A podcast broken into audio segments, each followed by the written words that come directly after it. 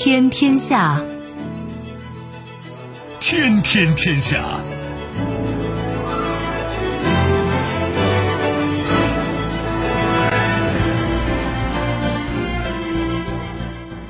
历史穿行者，新闻摆渡人。听众朋友，大家好，您正在关注收听的是《天天天下》节目，我是夏萌，和我一起陪伴各位的还有本节目评论员重阳。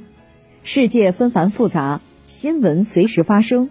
今天的节目您将听到：关键时刻，波兰导弹事件促使北约出现裂痕；积重难返，日本经济爆冷重拾负增长。野心勃勃，美国新一代登月火箭发射升空，飞船将开展无人绕月测试。奇人之道，中国研究建议欧洲少吃肉多吃素，可保护环境及粮食安全。稍后会一一道来。收听节目，您可以使用手机，欢迎使用计时客户端，也可以选择蜻蜓 FM 或者是企鹅 FM。搜索“天天天下”就可以收听我们的节目以及其他相关内容。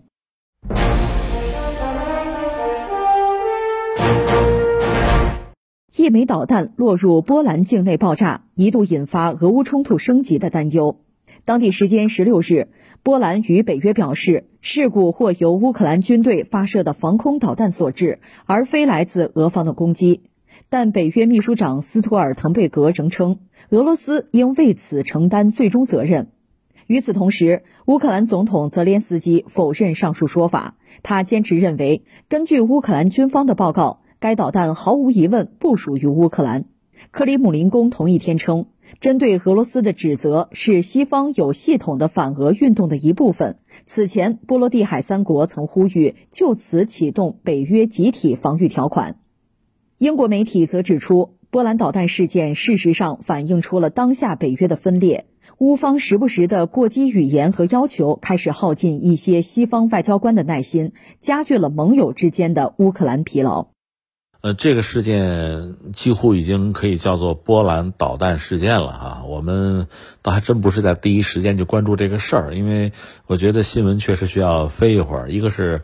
等一等，看看有没有真相，或者说更猛的料爆出来哈。等一等，嗯，再就是看各方的态度了。其实实际上事儿摆在这儿，事儿就是这么个事儿，说大就大，说小就小。各方的态度其实更关键，对后续吧，嗯，这个事情啊，事态的发展影响其实更关键。所以现在可以说了，因为大家都表态了吧，我们一样一样说，先说各方的态度，再说这事儿的本身。再看看未来发展啊，这么就三件套啊，那个三个阶段。第一个先说各方的态度，实际上这有一个大背景是俄罗斯大概打了一百枚巡航导弹，大约是两个型号的巡航导弹去攻击乌克兰境内的目标，这几乎是俄罗斯非常大的一次规模了，因为它使用这种巡航导弹或者高精确制导武器攻击乌克兰目标，呃，大规模的不多。所以这次还是引人注目。呃，在这个背景之下，所有导弹呢调到了波兰，打到农场里去了，就在边境啊，而且两个人不幸罹难。所以这个事儿呢，波兰呢第一时间就把它爆出来，而且第一时间呢就找俄罗斯，你给我解释啊，这事儿你给我说清楚。那么乌克兰在第一时间就就讲这肯定是俄罗斯打的呀，对吧？就是俄罗斯对波兰，其实波兰还是一个北约国家啊，那这个事情。就不是可以等闲视之的事情了，对吧？这是乌克兰的态度，而俄罗斯在第一时间呢，马上把矛头指向了乌克兰，说这肯定不是我干的，为什么呢？我是用两种巡航导弹攻击了乌克兰，这不假，而且我这导弹型号摆在那儿，全世界都知道，对吧？那么乌克兰实际上是用防空导弹进行拦截，现在这个导弹掉到了波兰，掉到农场里，导弹是有残骸的，是吧？S 三百防空导弹吗？这肯定是乌克兰干的。这导弹是乌克兰的，这毋庸置疑，这是三方的态度。然后一时激起千层浪，第二波是谁呢？呃，一个是波罗的海三国，他们都是和俄罗斯很不对付的国家啊。从历史上讲，和和沙俄就有仇怨嘛。然后他们本身又是北约成员，所以第一时间站出来说，呃，事已至此，这个我们的援引就北约集体防御吗？北约是一个军事联盟啊，是吧？波兰作为北约的成员。挨了导弹了，那我们大家现在应该启动北约的这个防御，这是波罗的海三国。你说他们是拱火也好，说他们是基于自身安全的考量、恐惧也好，人家表明这个态度。最耐人寻味的，当然就是美国媒体、军方、总统，这三家几乎是如出一辙，异口同声都在讲说这是乌克兰的吧，对吧？这不是俄罗斯的，表这么一个态。这个事儿就让人觉得大跌眼镜啊！因为俄乌战争爆发以来，甚至之前，美国就拉着整个西方和俄罗斯在对着干，所以这个事儿完全可以用来就作为一个攻击呀，呃，批判俄罗斯作为一个重要的一个由头嘛。没有，反而是美国媒体就算了吧，那个军方包括拜登，拜登实际上正在呃开 G20 峰会，在巴厘岛。那杜达就是波兰的总统，把电话就打给他，就谈这个事情。而美国在第一时间是一个什么呢？是一个息事宁人的态度。那如果这个导弹它是乌克兰的，跟人家俄罗斯没有关系，那这个事儿就大事化小，小事化了了嘛，成了这个样子。所以这个事儿就很戏剧性，也很耐人寻味。当然道理也非常简单。我们下面就说这个逻辑啊，很简单。因为美国呢，有人把它看作是这次俄乌战争真正背后的一个主使，是一个导演。实际上，战争打起来肯定是俄罗斯出了兵，但是战争要结束，恐怕不是俄罗斯和乌克兰他们两家商量商量就能停下来的。那要看美国看西方的态度，就是呃，美国西方就像把着水龙头的那个人啊，只要他不断的开这个龙头，不断向乌克兰给援助，特别是军火的援助，乌克兰就可以打下去，乌克兰也只能打下去。那边给了援助，你不打还行，不打换人嘛。如果是这样的话，战争就停不下来。所以我们可以清晰的看到，呃，尤其是美国，因为欧洲嘛，大家想法不一样，其实是分裂的。有的无所谓，打就打；有的呢是不愿意打。尤其我们讲德国，它的制造业在欧洲、在全球都数得着的。这一打，它连能源也没有了，它的这个制造业吧，你说从订单到产能都可能会离开本土，会走的。而且欧洲都留不下，因为欧洲整体没有能源。如果跑的话，往中国跑，往美国跑。美国我田饮水，人家早就从从这个法案上讲，从这个基建上讲，都做好了准备迎接你嘛。这这跑了就回不来了，所以德国肯定不愿意打嘛。就是整个欧洲对俄乌战争的态度其实是分裂的，其实并不一致，有分歧。当然，美国呢，所谓西方的带头大哥，拉着大家和俄罗斯在在博弈，是这么一个局面。所以，如果美国愿意战争停下来，战争是可以停下来的。你不给援助就是了嘛。你像那个贝鲁斯科尼，意大利那个前政要、前总理不就说嘛，咱们如果西方不给乌克兰军火，只给他就战后重建的资金，那战争不就停下来了吗？对吧？多清楚啊！老头看得很明白。只不过这是少数人的想法。美国想打这仗还得打下去。美国说这个戏不要停，这个戏就得演下去。所以你看，美国并不想让战争停下来，它持续的消耗俄罗斯，也消耗欧洲。但与此同时，如果这个战争要是打过界，那性质就不一样了。尤其波兰是北约的成员啊，如果说战火真的蔓延到了波兰，就波兰参战了，甚至之前就有各种各样的猜测哈，就波兰对参战有某种兴趣，因为在这个过程中，乌克兰的很多所谓的领土，波兰认为是他的嘛。这之间的矛盾和纠纷其实也很多很复杂。如果波兰不得不参战，波兰又是北约成员，他会拉着整个北约投入到战场上，那性质就不一样。那美国早晚也得下场，这个恐怕是美国不愿意的。就是你们打我呢，给点钱，我拧着水龙头，这是最理想的状况。你要让我也下场了，把我也搭进去了，是吧？等于小国绑架了大国，绑架了强国。那这美国就化主动为被动，化神奇为腐朽，那是要吃亏的，所以他不愿意。那么在这个当口，他们就反复强调，这个导弹不是俄罗斯的，是乌克兰的啊，所以这个事儿就可以大事化小，小事化了，这个逻辑就这么清楚。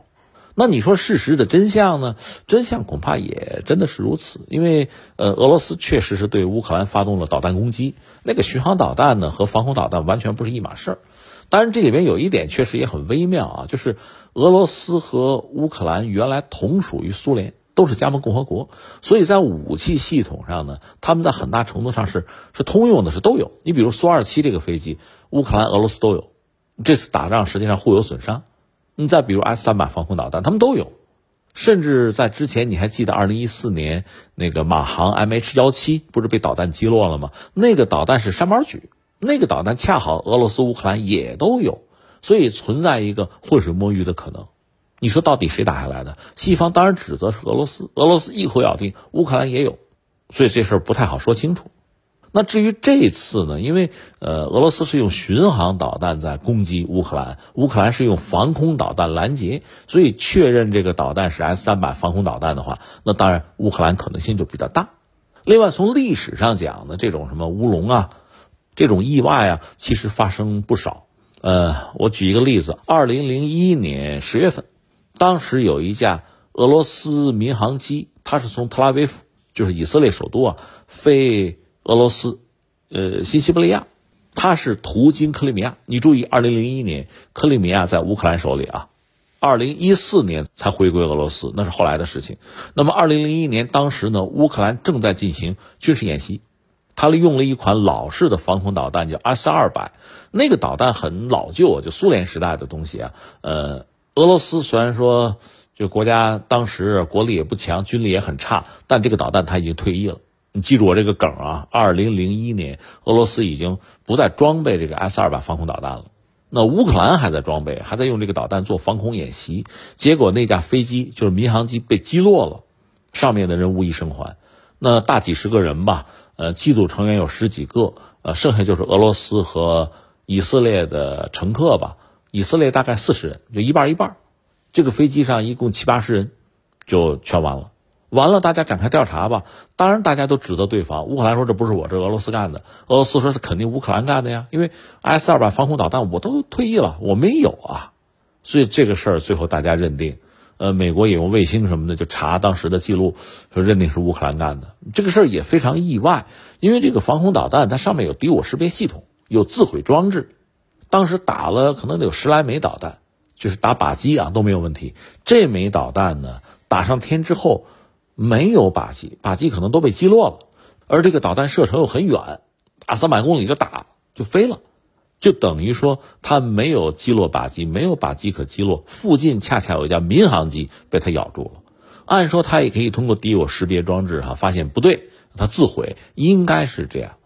但实际上，因为乌克兰嘛武备松弛，这导弹也没有升级，也没有得到很好的维护，可能是敌我识别或者说自毁装置失灵，很意外，就打下那架民航机了，这就是个悲剧啊！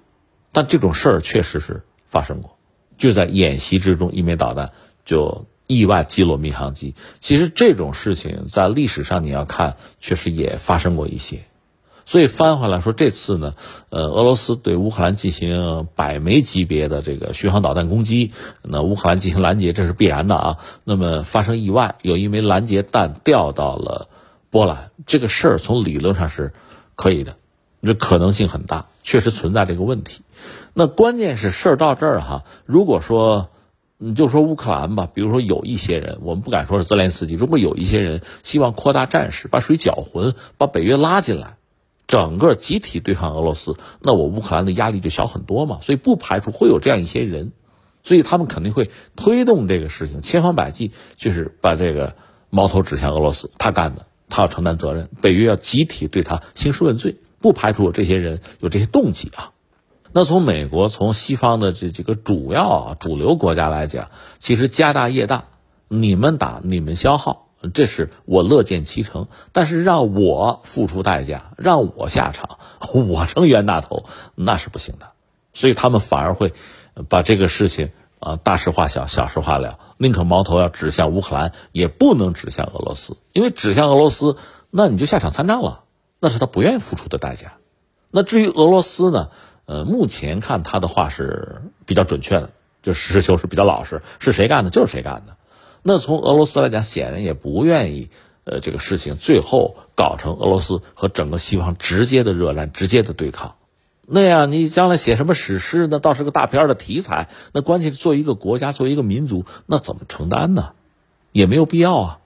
所以这个事情虽然一时激起千层浪，但是涉及到相关国家哈，你看这个主流的意图都是把它基本上把它稀释掉，不要再渲染。不要再强调，让它逐渐的随风而逝，这可能反而符合大多数国家、大多数主角的利益。但是问题在于，这事儿已经发生了，或者说类似的事件今后有没有可能再发生？如果有些人啊，别有用心的人，就希望扩大战事，希望俄罗斯和西方之间真的爆发热战，那这种事有没有可能再发生？或者说再被大家进行某种包装和渲染，让整个全球的舆论啊，国际社会的舆论就指向双方的热战，这种可能性也不能排除。就是你要想挑事儿，这个事儿是可以被挑起来的。当年在乌克兰就是发生颜色革命的时候，大家还记得，就是亚努科维奇最后不得不下台跑到俄罗斯去嘛？就是那个事儿闹起来的时候，在街头爆发冲突，那有人同时向乌克兰的军警，军警是要镇压骚乱的啊，同时向民众同时开枪，然后躲起来了啊，深藏功与名，这就把事挑起来了嘛，最后就酿成了民众和军警之间的冲突嘛。所以你要想挑事儿，想制造动荡和混乱，其实并不难，成本代价其实很低，而后果其实是整个世界都难以预料和接受的。实际情况就是这样。所以说到最后呢，如果能够对话，能够和谈，总比对抗和冲突要好得多。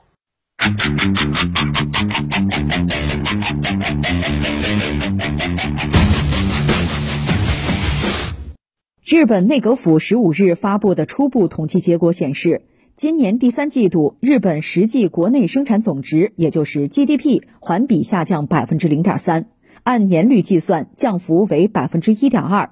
这是日本经济自去年第三季度以来首次出现下滑，也与市场预期出入极大。媒体调查的经济学家此前预计，日本三季度国内生产总值折合成年率可能上升百分之一点二。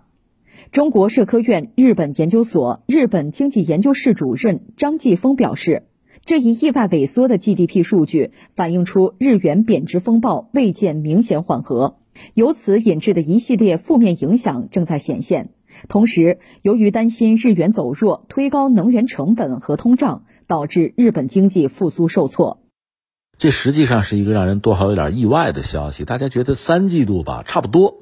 就说日本经济向好也不一定好到哪儿去，但不至于太差。但没想到是负数萎缩了，这就成了事儿。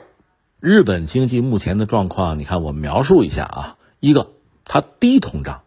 现在全球主要的就是 G 七啊，大多是高通胀，什么美国、英国什么的就很难控制啊。土耳其就不说了，就是 G 七里边日本低通胀，但是呢，它汇率疲软，因为美元走强嘛，它疲软，它老龄化。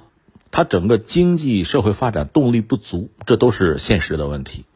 呃，安田文雄上台之后也做一些工作吧。实际上，在他看来啊，岸田看来，之前就是安倍晋三那个安倍经济学，实际上是带来了无穷无尽的麻烦，后患无穷。那他在这收拾烂摊子、擦屁股是这么个角色。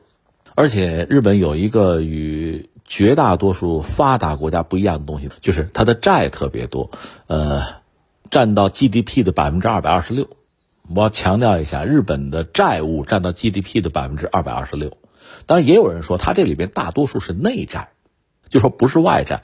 但是实际上，不管内债外债都是债，都得还啊，这个你也赖不掉啊。你要一旦赖账，你这个负债不能按时的归还，那你的声誉就受影响，那没人再借你了。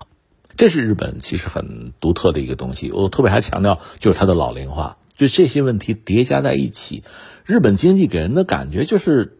就是半死不活，一方面它确实是发达国家，这没得说哈。那发达国家嘛，大家日子过得不错啊。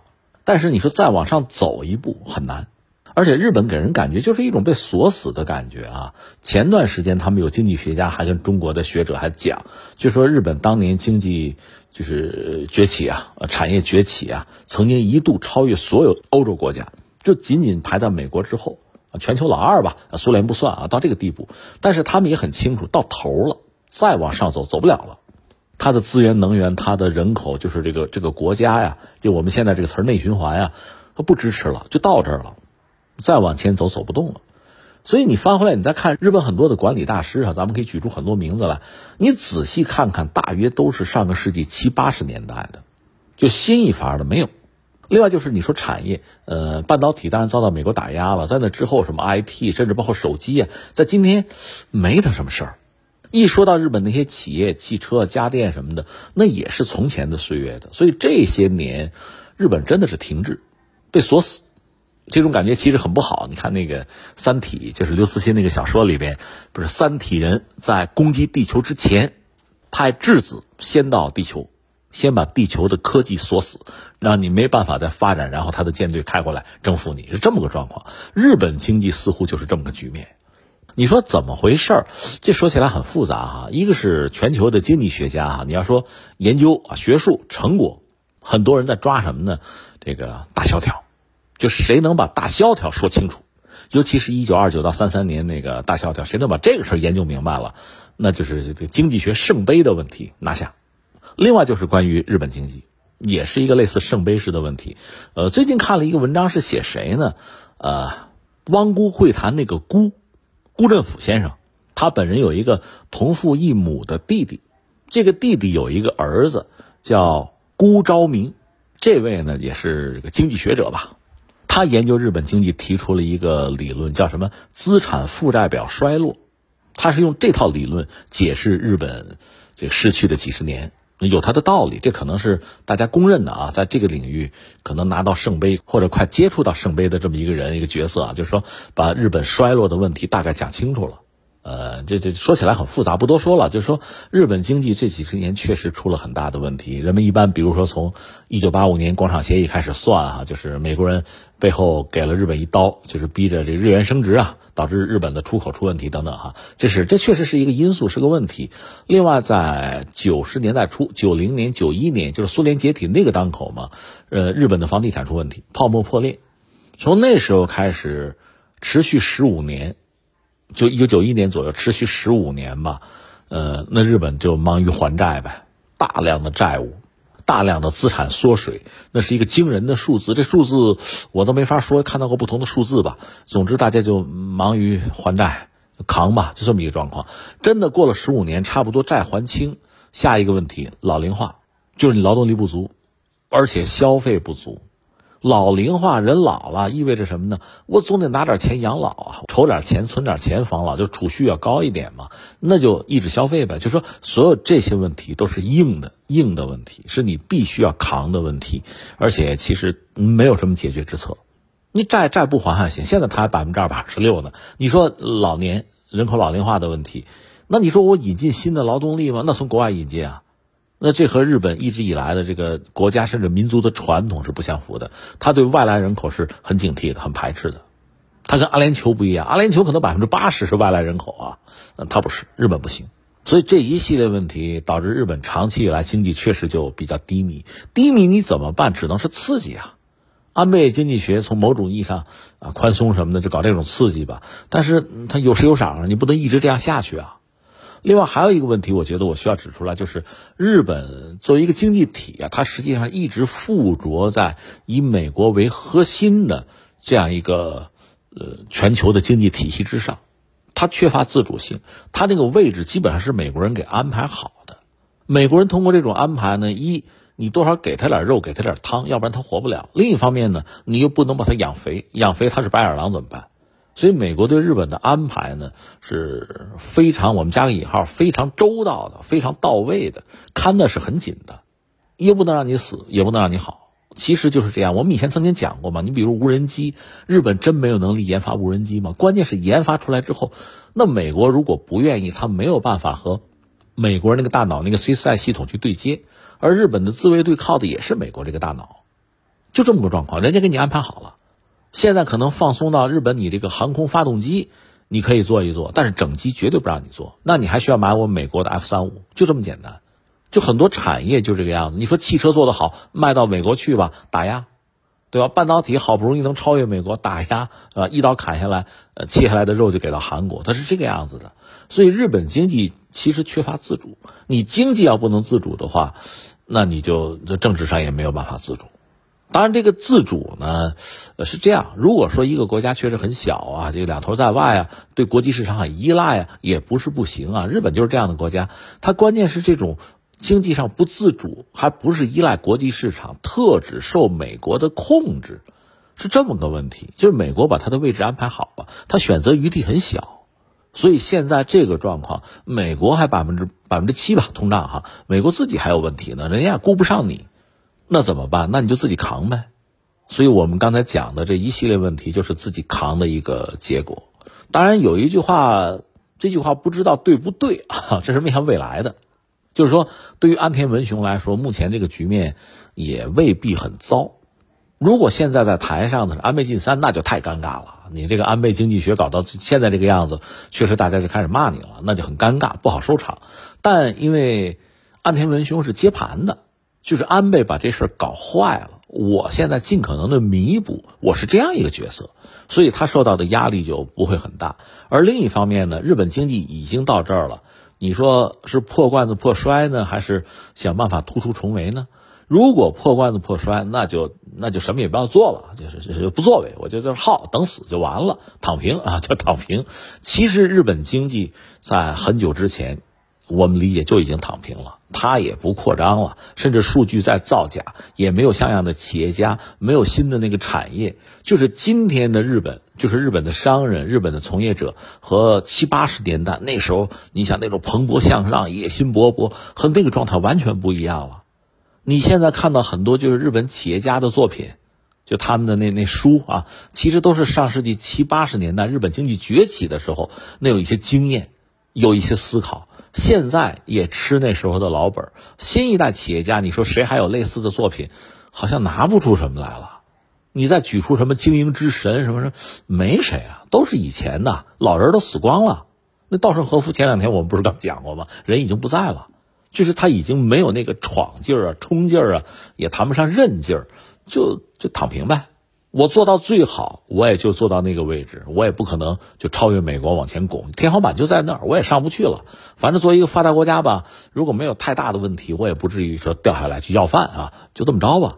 这可能是他们现在一种一种社会现实。所以你看，有那个日本网友那个俏皮话哈，也很很黑色幽默，就说日本什么都有。就是没有希望，就这么个状况啊，呃，所以我们说，就从岸田来讲，要么你躺平，呃，其实那也不行啊，安倍也不愿意躺平啊，是吧？都想办法三支箭嘛，你怎么办啊？呃，那如果不躺平，在这个状况下，其实已经到了很紧要的关头，要不要改弦更张？所谓改弦更张，就是那你还是看看亚太。看看有没有经济就是发达的哈，就能够搭车的车啊，顺风船有没有大市场？其实就中国，那就是你要跟中国更紧密的合作，在经贸上更紧密的联络，你要不要？你敢不敢？坦率说，以前真不敢。就日本经济还说得过去的时候，那美国对他就会有压力，就会有要求，你得跟着我走啊，你得站队啊。但是如果经济真的不行了，现在是自顾不暇，是求生存了，是在这个时候了。那可能向中国靠拢吧，这不失为一个选择。而这个时候做这个选择，在日本国内也好，在美国那个方向也好，阻力是不是就会小一点？这是我们替岸田文雄计啊。具体怎么样，咱们只能走着瞧。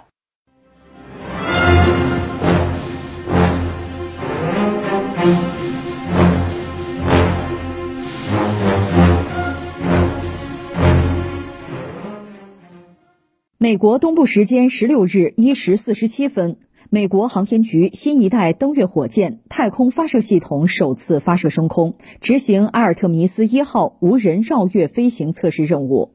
经过一段时间准备后，太空发射系统搭载猎户座飞船从佛罗里达州肯尼迪航天中心发射升空。据美国航天局介绍，此次阿尔特弥斯一号任务时长约二十五天十一小时。猎户座飞船飞行距离约两百零九万公里，飞船预计于十二月十一日返回地球，降落在美国加利福尼亚州圣迭戈附近海域。此次任务旨在测试太空发射系统的性能表现以及猎户座飞船的能力，主要目标是在太空飞行环境中检验飞船的各项系统。在后续执行载人试飞任务前，确保飞船返回大气层、下降、降落海面、回收等各个环节的安全。呃，美国这个阿尔特弥斯一号这事儿总算有一个结果，就是发射了。是不是最终成功呢？还需要稍等一等，因为这次它等于说是把几个假人，就是宇航员模型啊，呃，人偶啊，呃，当然这不是玩具了，就是它还是要做一些测试的，把一个无人飞船打上去，最后还是要回来的。呃，现在发射终于就算成功了，发射上去了啊。最后这个项目阿尔特弥斯一号这个项目能不能完成？呃，等一等，等回来再说。而且即使如此，已经叫好事多磨了吧？命运多舛啊！这已经折腾了很长时间了。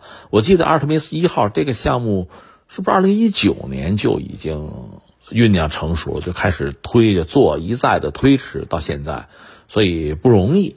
嗯，从这个项目本身，我们可以看到美国人一方面确实还是有雄心壮志。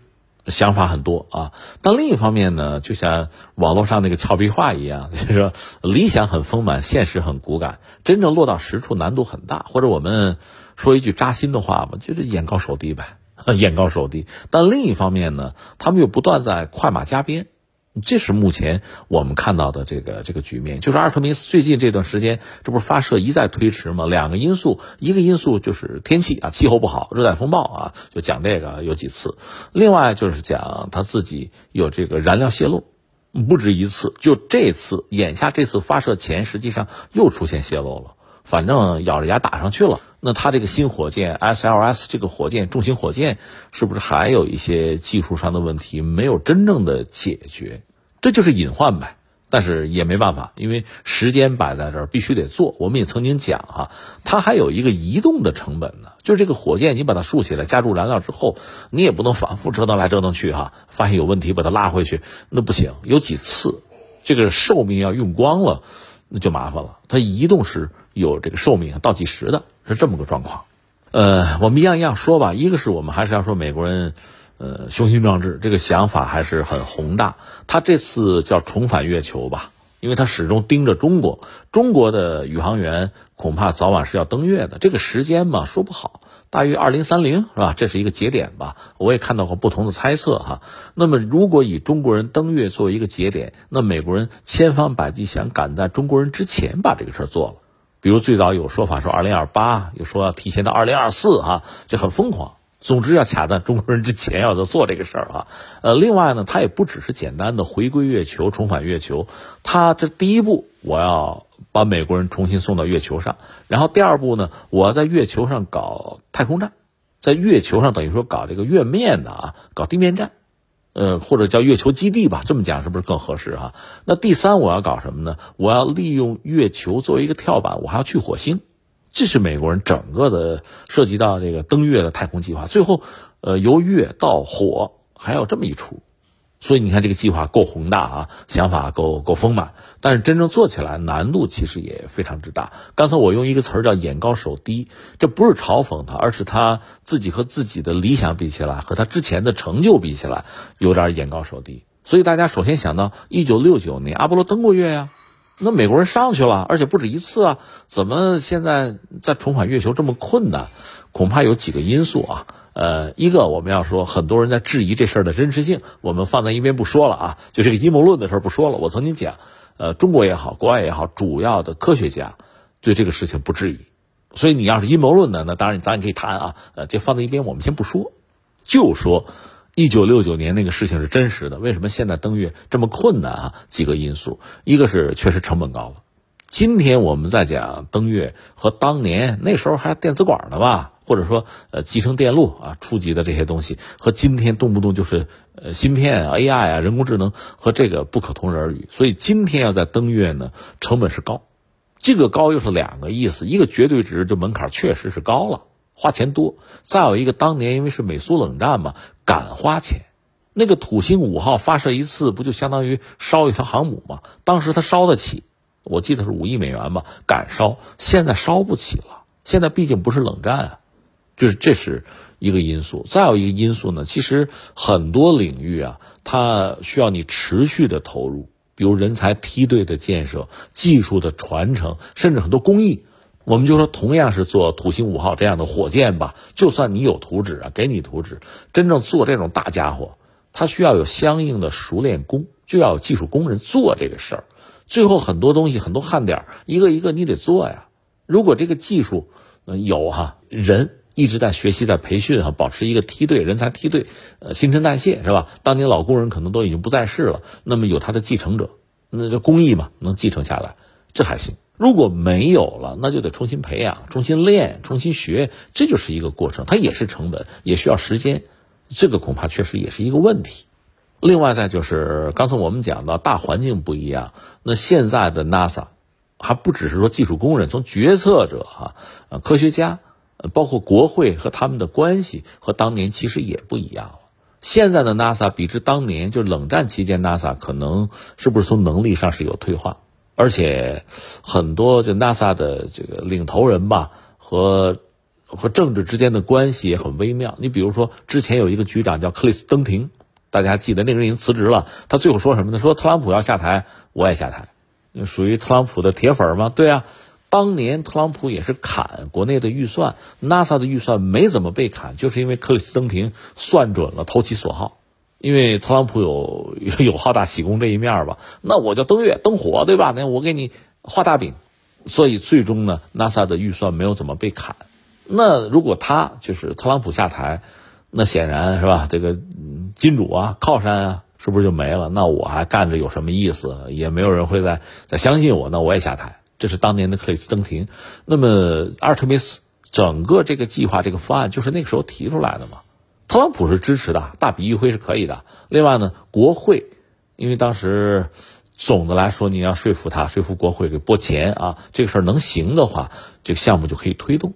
那现在整个总统换了啊，管家也换了。现在换的这个人呢，叫做纳尔逊，也翻译成尼尔斯。呃，另外就是 NASA 现在的状况和当年也不能比，因为 NASA 现在给人感觉也是眼高手低。你比如说，呃，我记得从二零零六年吧，他们就搞那个新一代的宇航服的研发，可能花了几个亿的美元，最后研发失败了，最后也没有成。说这么着外包吧。又把宇航服的这个研发又给了私企私营企业外包，这一外包可能又涉及到大量的钱，可能几十亿美元要投进去吧？那你让国会老爷们怎么批呀？不敢给你瞎批了，你这个花钱如流水一样，又出不了成果。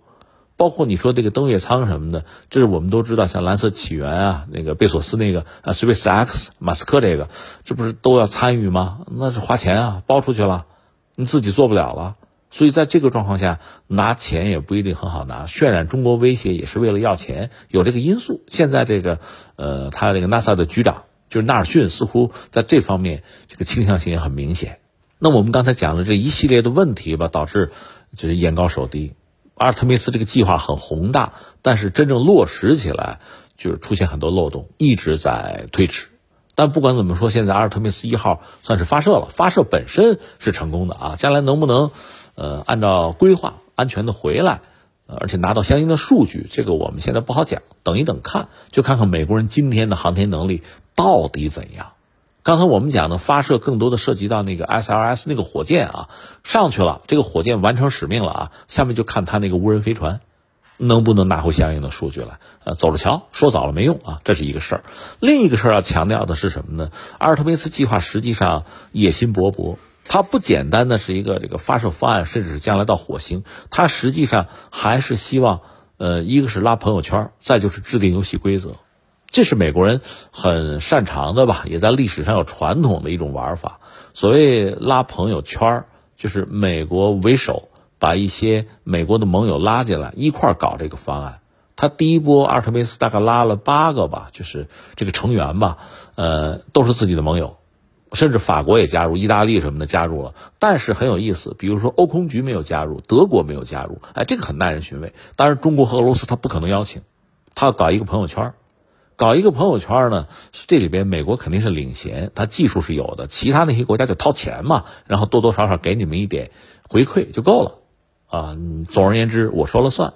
但关键是他要搞一个，大家现在看得很清楚，实际上想搞一个月球开发的一个规划。这个规划最终呢，还是想以某种法律的方式来稳定下来。比如你看他这个阿尔特弥斯计划里面讲，他最终要搞月球基地。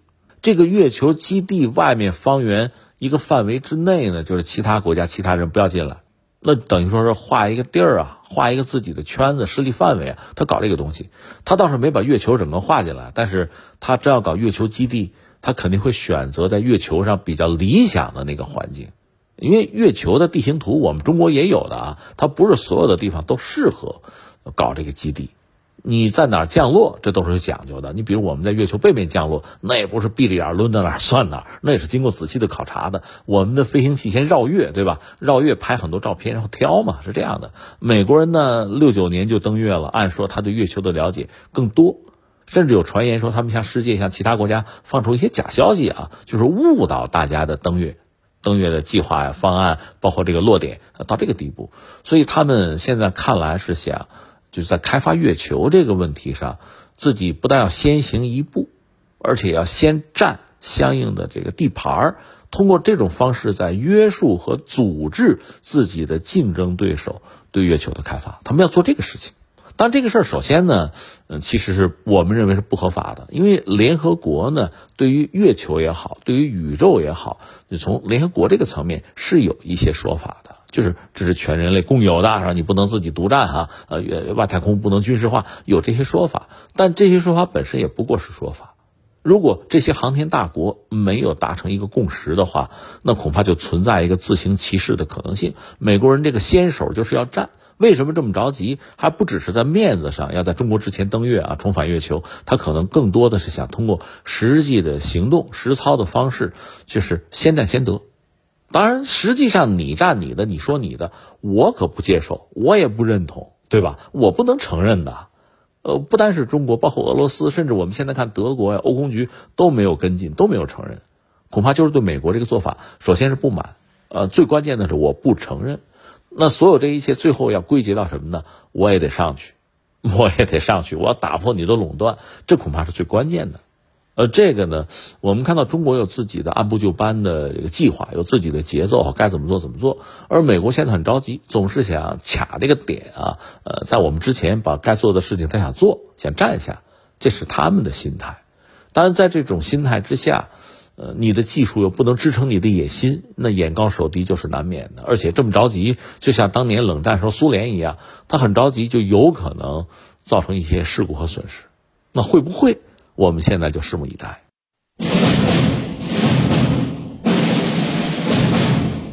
全球食物系统正面临着新冠疫情、蝗灾、极端天气事件等诸多因素的威胁，其安全性和稳定性受到极大的挑战。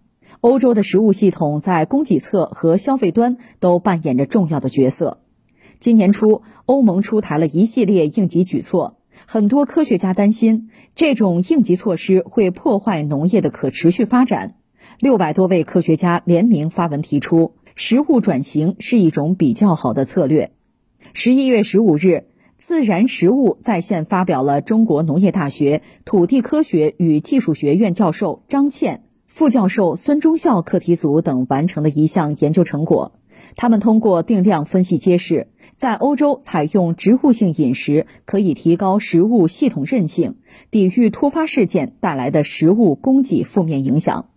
呃，这个消息我觉得让很多朋友都会会心一笑哈，呃，因为一直以来吧，就西方好像形成了某种某种惯性，就是。对中国，对中国人有这样那样的挑剔，包括我们的饮食啊，饮食结构，因为确实我们得承认中国人口多，对吧？所以你不管吃什么，你十四亿人口嘛，就放在一块绝对值，它确实小不了。但是西方很多对中国的挑剔和指责吧，你会觉得确实很莫名其妙。比如他们就说啊，中国人吃肉吃太多了，对吧？你吃肉吃多了。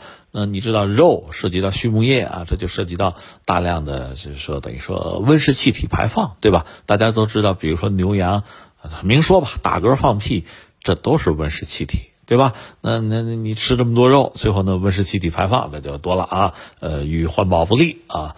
呃，诸如此类的指责还有很多，比如说中国人吃鱼啊，中国的渔船就得全世界去捞鱼啊，那么大量的渔业的资源就被中国人给拿到嘴里去了，就等等等等各种指责，你会觉得很很奇怪，他们怎么会这么想？甚至亚马逊雨林那个雨林呢，当地有些农民就是巴西人吧，就是点火。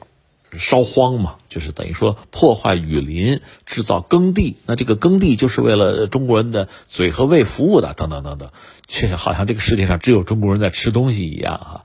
那这次这个报告，我就觉得这是其人之道还治其人之身吧。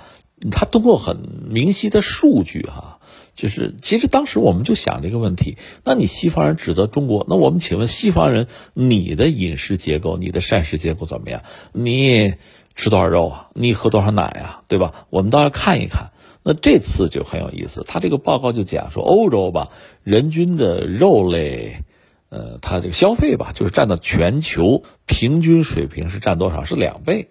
那么这个奶制品呢是三倍，就消费量啊，分别是远远高于全球的平均水平。实际上，在这个呃肉和奶这个问题上，我们都知道亚洲人饮食结构是这样的，因为农业嘛，呃，它实际上从膳食结构上讲，坦率说，我理解我们吃素吃的多了，应该适当吃肉。呃，他们西方人，尤其欧洲人正好相反，他们肉吃多，奶吃多了，他们应该适当的吃素。是中国人口貌似不少吧，十几亿人，但是整个欧洲加在一起，那人口也不少啊，对吧？而且它两三倍于世界平均水平的话，那我们这样说一句，那你就说排放温室气体，你就说到畜牧业的话，那他们影响很大的，而且一直以来，这跟工业革命没关系啊，工业革命之前他们也是这样的呀，就是他们的饮食膳食结构就是这样的呀，所以你这样说这个排放，说到温室气体。对地球环境的影响，那欧洲人好好应该反思。只不过这个话你指望他们自己说出来，可能需要时间。他们更多的只能承认说工业革命，对吧？这没办法，他们确实工业革命很早，所以他们也得承认工业革命带来的这个排放的问题、温室气体的问题啊，对环境破坏、污染啊啊，消耗这个能源资源，这个他没法不承认。他们早，但是说到这个吃肉啊、喝奶的问题。好像他们我没有看到他们有更多的反思。那好吧，我们这个报告就给你提醒你，你反思一下吧。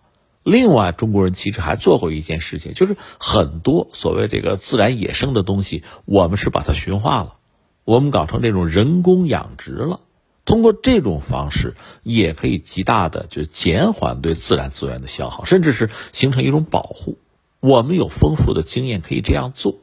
因为这个中国人嘛，我们讲不开玩笑，吃货也多，对吧？吃这个吃那个，什么生鱼片什么乱七八糟都吃啊，三文鱼都吃。但是你仔细看一看产地，对，呃，那个野生的大西洋的当然很好啊，那也很值钱很贵啊。但是我们还可以吃人工养殖的呀。就在我们的版图之上，甚至在远离海洋的地方，我们都可以人工的繁殖这些东西啊。我们通过这种方式解决了大量的问题，既解决了中国人的这个营养的需求，满足了口舌之欲，同时也应该说减缓或者说很自我约束，不对环境构成太大的破坏，这是很伟大的事情。而且这些经验是很值得包括西方去学习的。那你比如说吧，以袁隆平先生为代表，我们搞的这个就是稻类哈，这个粮食的生产，这个呢就是，呃，一个是各种严酷的自然环境，再就是产量，我们都能解决。但这个可能对西方意义不大，因为他们吃肉吃奶嘛，啊，那这个可能对非洲意义就大，对东南亚意义就大。而另一方面，我们这种人工养殖，这个对欧洲可能还真的是有意义。所以我觉得，除了这个报告对欧洲人有一个提醒，就是你们吃肉吃奶实际上多啊，两倍三倍于世界平均水平啊，这个提醒，这对你们健康不利，对环境、对世界、对生态也不利。呃，那这个报告给他们，同时呢，我觉得不妨再附一份建议，就是通过人工养殖的方式，帮助他们解决口舌之欲，而又不至于对环境造成过度的破坏。这样是不是这事儿就比较完美了？好，听众朋友，以上是今天节目的全部内容，我们明天再会。